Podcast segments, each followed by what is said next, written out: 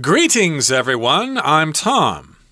Hi, I'm Stephanie. And today we are talking about something in New Zealand in our edition of English Digest. And in New Zealand, we've got this city called the Sponge City. Mm -hmm. That's kind of a nickname. Uh, the actual city we're talking about is Auckland, and it seems to have an innovative climate solution. Yeah, very different. So, we're going to talk about how this particular city seems to be able to absorb a lot of water. We're going to learn from them. Uh, but first, guys, as we always do, we're going to read through today's lesson and then we'll be back. The sound of rain often echoes through the streets of Auckland, New Zealand. One of its longest urban streams, Te Auaunga, also called Oakley Creek, frequently swells and overflows its banks. In the past, this was a major problem as the water carried a harmful mixture of oil, debris, and sediment into the nearby suburbs. This toxic combination subsequently polluted the city's harbor, rendering its beaches unfit for swimming. However, Auckland has undergone a remarkable transformation, which demonstrates how cities can rise to environmental challenges through innovative urban design. Auckland a lively metropolitan city situated in the North Island of New Zealand, occupies a narrow isthmus between two major bodies of water. To reduce the risk of flooding, Auckland launched an ambitious project in 2016 to restore Te Auaunga to its natural state. The concrete that formerly lined its banks was removed, and the stream was allowed to meander naturally, creating a lush environment that's now home to native vegetation and wetland plants.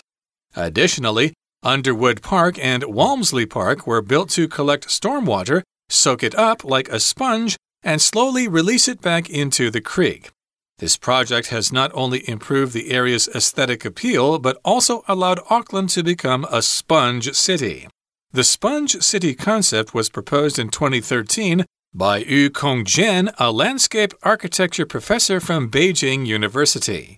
The notion is to create urban spaces that can absorb rainwater and store it for later use, rather than letting it overwhelm the city's drainage systems.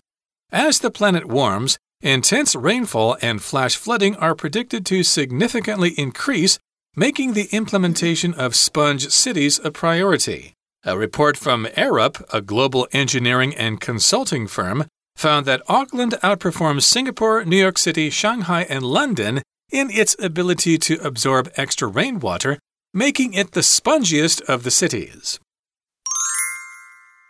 Okay, everybody, let's talk about the contents of today's lesson. It's our environment unit for the month of September, and we're going down under to New Zealand and talk about Auckland, which I believe is the largest city in New Zealand. At least it's on the North Island, and they've got an innovative climate solution that gives them the nickname of Sponge City. Yeah, what's a sponge? Well, uh, it's that uh, it's that thing that we usually do our dishes with, actually, or clean our houses with. It's uh, something that can absorb water or any sort of liquid very easily.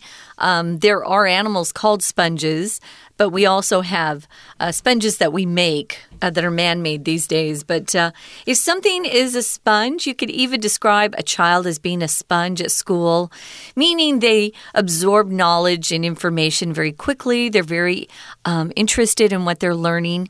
Oh, uh, he's like a sponge. Whatever you teach them, they, they retain or they keep inside. That's what a sponge can be. And a slang term would be to sponge off of somebody. That means you keep borrowing things from them.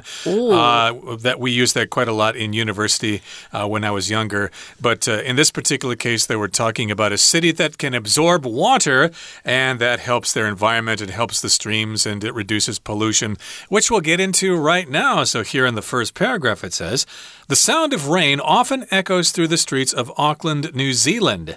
Uh, indeed, this tells us that it rains a lot in Auckland, New Zealand, and you will hear the sound of rain echoing through the streets of Auckland. That means it uh, kind of uh, bounces off the buildings and it creates a kind of interesting auditory effect. Yeah, I bet it sounds kind of cool. Well, they've got one of the world's longest urban streams. A stream is another word for creek which is just a small river. Um, it's uh, fresh water, it's not salt water.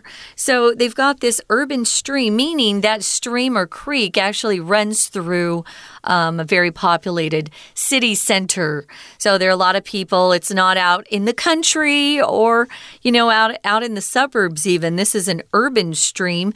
And they call it, it's a Maori word. Uh, we're pronouncing it Te uh, we're we're not sure that's the exact pronunciation, but we're trying. But it's also called an easier to pronounce name, and that's Oakley Creek. And again, a creek is just a small river. It's fresh water, and it's usually fun to play in creeks. Uh, exactly. So we've got streams, we've got creeks, and we've got brooks. Uh, oh, they're yeah. all kind of the same thing. They're just Yeah. small, narrow rivers. And uh, of course, this one's called Oakley Creek or Te Auaunga, and it frequently swells and overflows its banks. So if something swells, it just gets larger. Like if you sprain your ankle, for example, uh, your foot will swell up. It will get bigger and bigger because I guess your body is trying to uh, repair itself after the injury.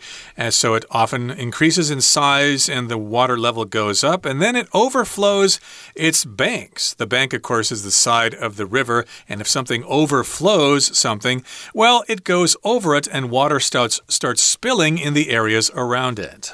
Yeah, maybe you've done this before. Uh, maybe you've been filling up a bathtub and you forget. Uh, you forget that water is running and you go and walk away to do something else, and suddenly the water overflows and it just starts uh, spreading around your floor and then the apartment. It's kind of a mess. Uh, things can overflow if you have too much stuff in something, it goes past the limit. So it overflows its banks, and as Tom said, banks of a river are just the sides uh, that uh, keep the water inside that little narrow um, area where it flows it flows through. So in the past, it says this was a major problem as the water carried a harmful mix of lots of things that you don't want uh, getting into your your soil usually because it hurts people, and that's oil. Debris. Debris is just garbage or leftover remains from something that you don't want. And sediment is usually the stuff that you find at the bottom of rivers or streams or creeks. Sediment. And that would go into the nearby suburbs where people usually have their homes and are living and they like to keep that stuff out. So they're probably not very happy about that, and this toxic combination subsequently polluted the city's harbor, rendering its beaches unfit for swimming. And that, of course, is not good for tourism. Uh, we're describing this uh, river water as being toxic or a toxic combination of all these different things. Uh, toxic means poisonous, it's not good for you, it can make you sick. And a combination, of course, is a mixture of things. And subsequently or after that, it polluted the city's harbor harbor and it rendered the beaches unfit for swimming. Now, here we've got the word render, and that can mean quite a quite a lot of different things, but here it's being used as a verb. That just means it changes something so that it results in a certain way. Yeah, a render can actually just mean made or done. It's it's an interesting verb that we use in different ways. So it makes the beaches unfit for swimming. Ooh, and if you've ever uh, done any study about Australia or the folks down there, you know they love to swim. So, yeah, the beaches are really important to keep clean. So, it's a toxic combination. It's um, unhealthy, toxic, just means poisonous, not good for people. So it says here Auckland has undergone or gone through a remarkable transformation. We use this word transformation when something changes very dramatically. So uh, maybe you um, are remodeling your home and it looks terrible when you start. But when they finish, it looks like you are living in a palace. That would be a remarkable transformation. Remarkable here just makes it sound even more amazing, uh, which demonstrates, it says, how cities can rise to environmental challenges through innovative or very new and creative ways uh, of thinking about urban design. Rise here doesn't really mean to go up a level, it just means they can meet the challenge that is confronting them or facing them. Exactly. They can rise to the challenges, and the people of this city have risen to this challenge, and they've done it through innovative urban design. And if something's innovative, it's new, it's creative. I should also mention that uh, this word can be pronounced innovative, depending on where you are. I think they say it that way in England, whereas Americans say innovative. But moving on now to the second paragraph, it reads Auckland, a lively metropolitan city situated in the North Island of New Zealand, occupies a narrow isthmus between two major bodies of water. So if something's metropolitan, it's a big city, basically. So we could say Taipei is a metropolitan area, or New Taipei City is a metropolitan area, and this uh, city in New Zealand is a lively metropolitan area or city. It's uh, got a lot of activity, a lot of people living and working there, a lot of fun and interesting things to do, and it's located or situated in the North Island of New Zealand. Okay, so you know New Zealand has two main islands, the North Island and the South Island. Auckland is in the North Island. I think you could also say on the North Island. Okay, so here we go. We're talking about uh, reducing the risk of flooding. How do we do that? We experience quite a bit of flooding here in Taiwan, too, when we get heavy rains or typhoons that come, and the land just can't absorb that much water. So we experience what we call flooding, where there's just too much water and it goes beyond uh, its normal boundaries or where it's supposed to be, um, and ends up sometimes uh, destroying uh, areas. It could destroy uh, dirt, you know, like natural areas. But oftentimes, when it goes into your house or a business, it's destroying furniture and your floor and your products and your your things. It's a mess. So you you really do hate to see flooding happen. Well, Auckland launched or started an ambitious project in 2016, and they wanted to restore the Te Auaunga to its natural state. Oh, they want to put it back in time, like we could turn the clock back. Uh, if we could turn back time, uh, that's the Cher song. Anyway, yeah, to go back or restore something just means to return something to a previous iteration or its previous version. Or here we're saying it's to its natural state before people got involved. Okay, that's where we're going to leave things off right now. Uh, stay tuned, we'll be right back. But first, let's listen to our Chinese teacher. Hello everyone，我是派老师。今天讲解的是九月十四号 Unit Nine Sponge City Auckland's Innovative Climate Solution Day One。现在是台风季节，不晓得大家有没有想过，自己所居住的城市到底有没有足够的韧性，可以经得起台风带来的强风暴雨？有很多大城市遭遇强降雨就会淹水，整座城市交通动弹不得，让人寸步难行。现在都市设计当中有个防洪的概念，叫做海绵城市 （Sponge City）。今天课程以纽西兰的奥克兰市 （Auckland） 这个地方作为例子，让我们了解海绵城市该怎么做，可以达到什么样的成效。好。那我们先来看第一段第一个句子。第一个句子，The sound of rain often echoes through the streets of Auckland。好，同学有没有注意到 echo through？哇，好美的动词哦。不过这不是文学的文章，作者却用了比较诗意的写法。事实上是在告诉我们说，纽西兰 Auckland 的街头常下雨。好，再来我们看到第二个句子。到了第二个句子呢，其实就做了场景的转换了，提到了奥克兰最长的一条溪流，它有泛滥成灾的问题哦。请同学看到动词 swells。好，这里呢有两个动词用 and 这个对的连接词来连接。前面的这个 swells，一般我们知道，如果用在人的身体上，好像是说某个地方有肿胀的问题。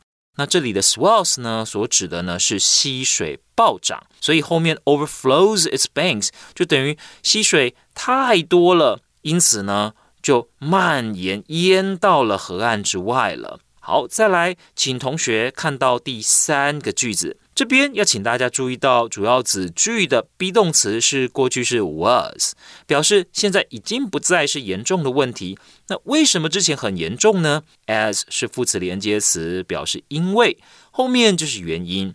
河水泛滥成灾，在之前是很严重的问题，因为水中含有有害的混合物，包含油污、杂物还有沉积物，这都会影响到邻近的郊区。好，那我们再看到第四个句子，请看到逗点之后的这个 rendering。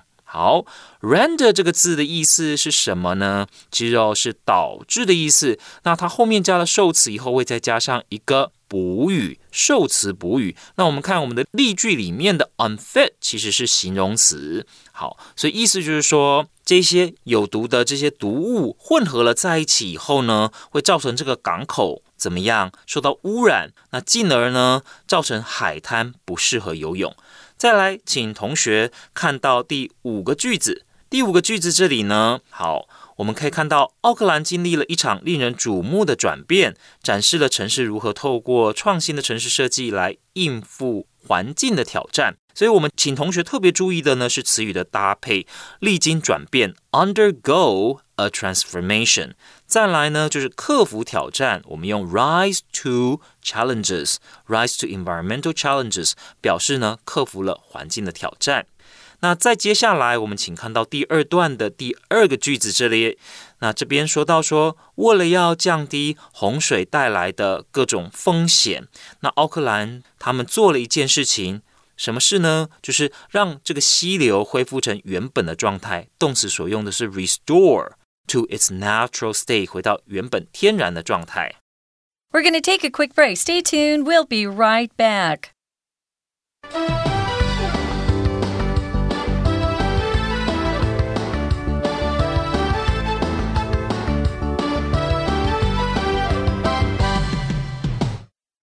Welcome back, guys. This is our environment unit, and we're focusing today on a city down in, down under.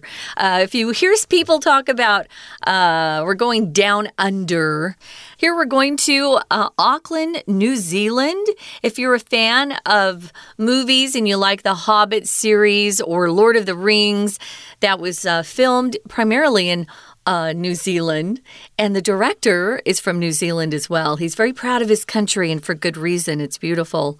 So, we're focusing on uh, how Auckland has a very creative or innovative way to uh, fight some of the climate change that we're coming up with, or maybe some of the water that they have to deal with all the time.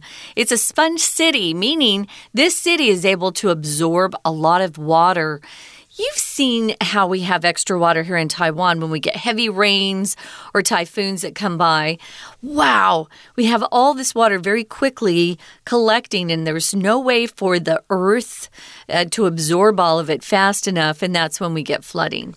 Right. And of course, Auckland is situated in the North Island of New Zealand and it's on an isthmus between two major bodies of water, which means it's a narrow strip of land between two large bodies of water. Like Panama is an isthmus, it's between the Pacific Ocean and the Atlantic Ocean, connecting South America and the rest of Central America.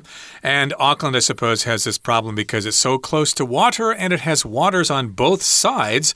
And they want to reduce the risk of flooding flooding, so they launched an ambitious project way back in 2016 to restore Te Auaunga to its natural state.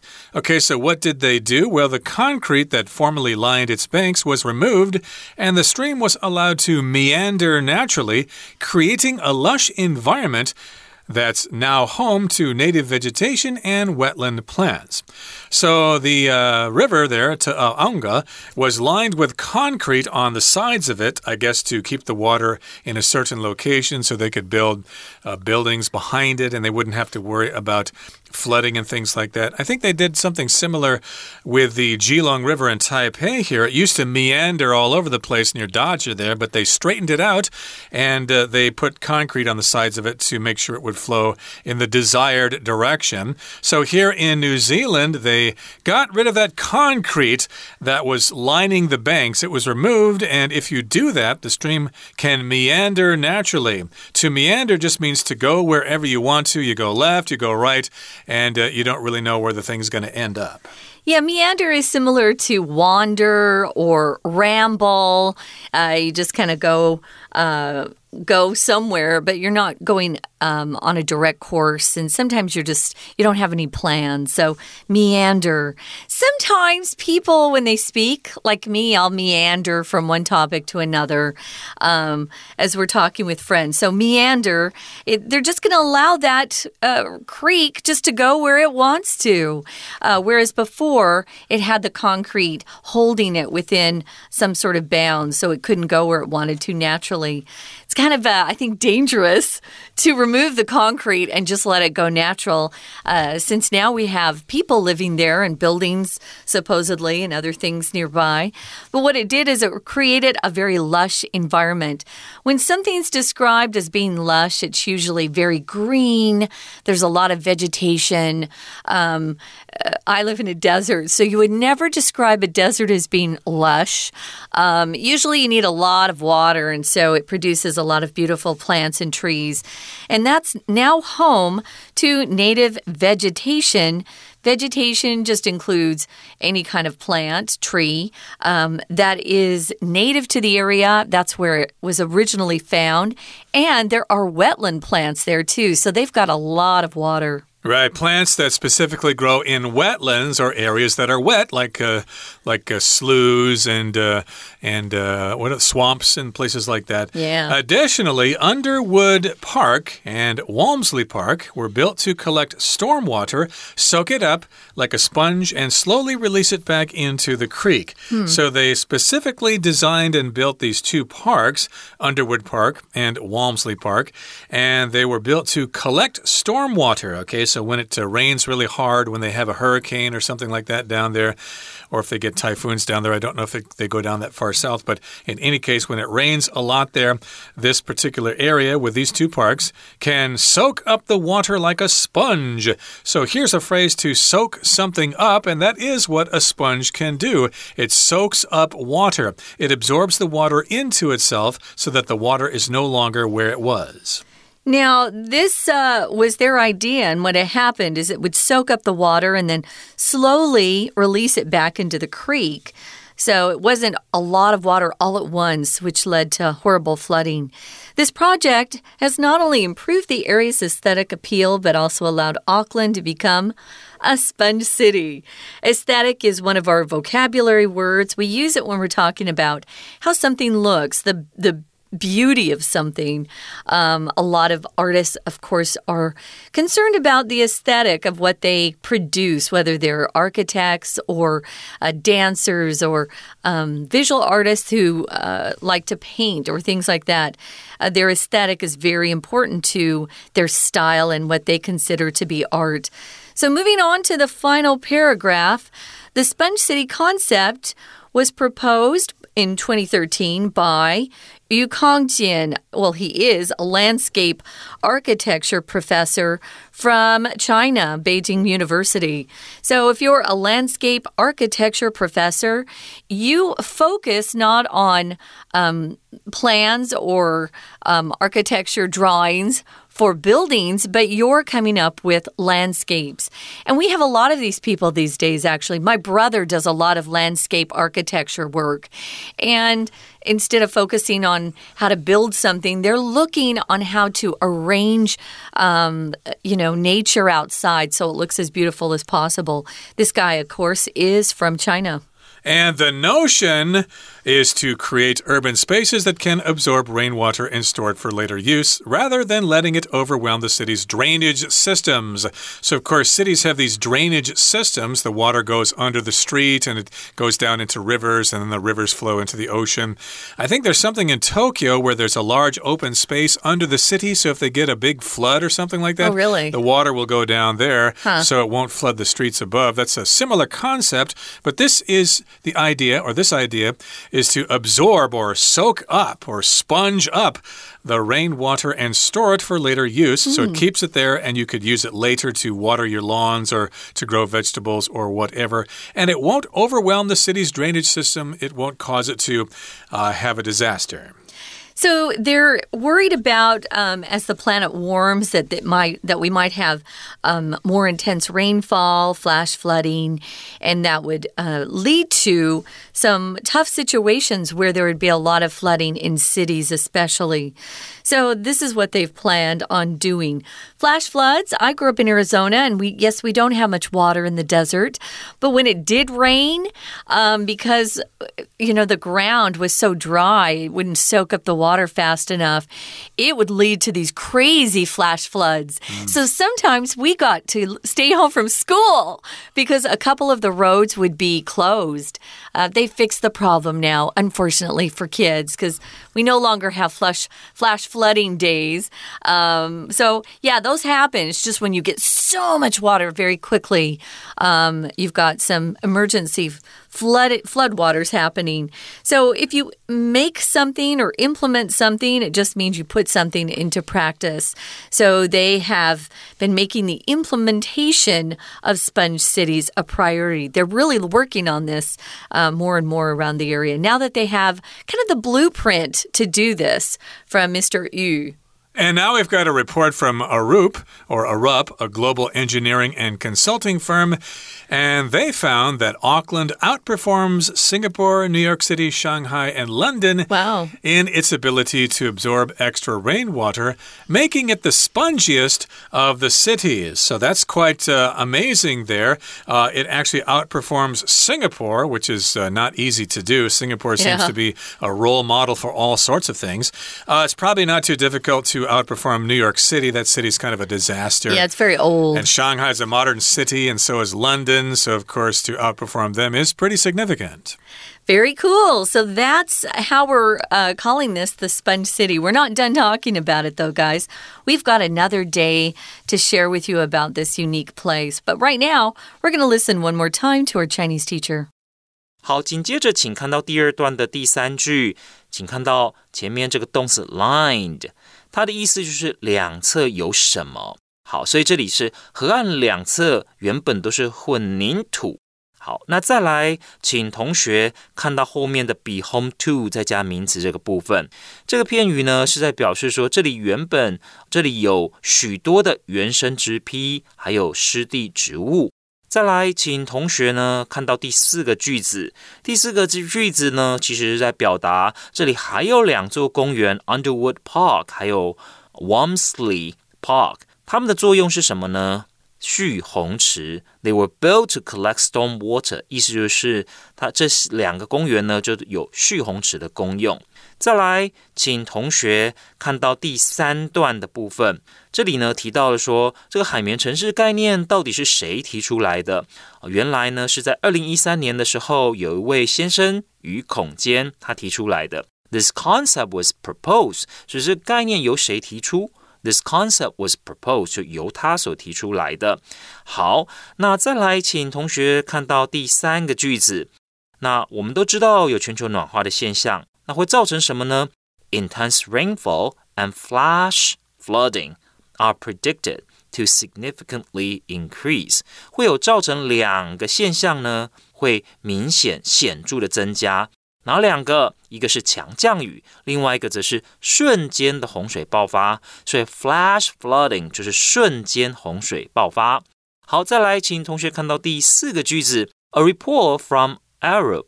好，这是一家什么样的公司呢？A global engineering and consulting firm。原来啊，它是一个哦规模很大、全球性的公司，它专门做工程也做顾问的。他们就发现说。有几座世界上有一些城市相比，以奥克兰、还有新加坡、纽约、上海，他们做一个评比以后，就发现奥克兰比这些城市都还要更棒。哪里棒呢？Auckland outperforms Singapore, New York City, Shanghai, and London。在哪一方面比他们好呢？In its ability to absorb extra rainwater。所以在哪一方面胜出？那我们就用 outperform。再加 in 就是哪一方面在哪里表现的比较好。好，以上就是我们针对第一天课程所做的中文讲解，谢谢大家。That's all for today, everybody. Please join us again next time when we continue talking about Auckland, the sponge city of New Zealand. We look forward to seeing you again then. From all of us here at English Digest, I'm Tom. I'm Stephanie. Goodbye. Bye.